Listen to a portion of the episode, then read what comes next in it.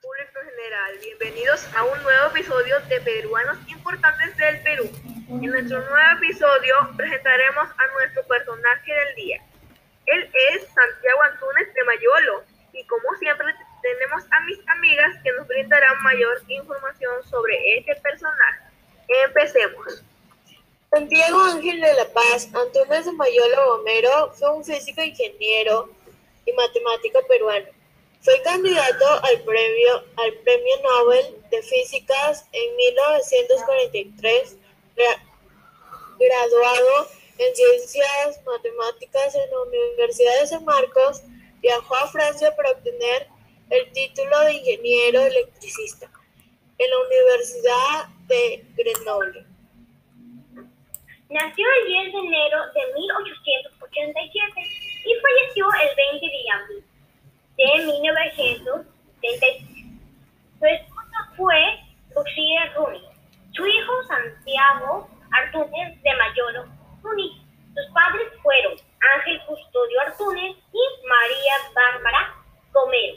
Fue conocido por proponer la existencia del neutrón.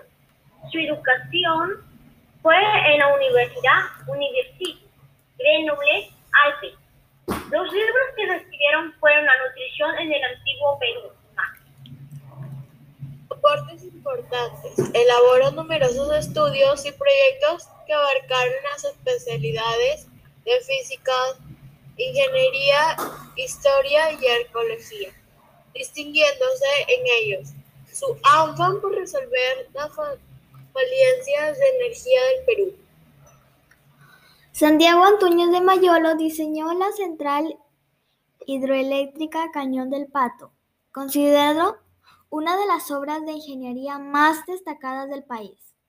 Los primeros estudios que continuó en el colegio Nuestra Señora de Guadalupe Lima, en 1905 ingresó a la Universidad de San Marcos obteniendo el grado de bachiller en matemáticas.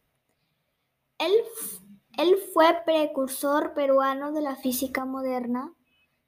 En 1924 presentó su hipótesis sobre la constitución de la materia en el tercer Congreso Científico Panamericano en Lima, en la cual intuyó la existencia de un elemento neutro en la composición del átomo.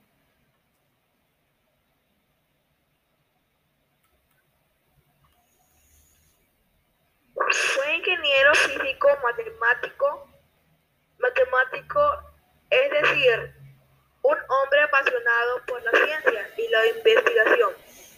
Santiago Antunes de Mayolo fue un prominente científico peruano conocido por sus aportes en los campos de la física, matemática e ingeniería. Sus trabajos se vieron siempre enfocados en la resolución de los problemas de energía e industrialización que sufría una tierra, su tierra natal.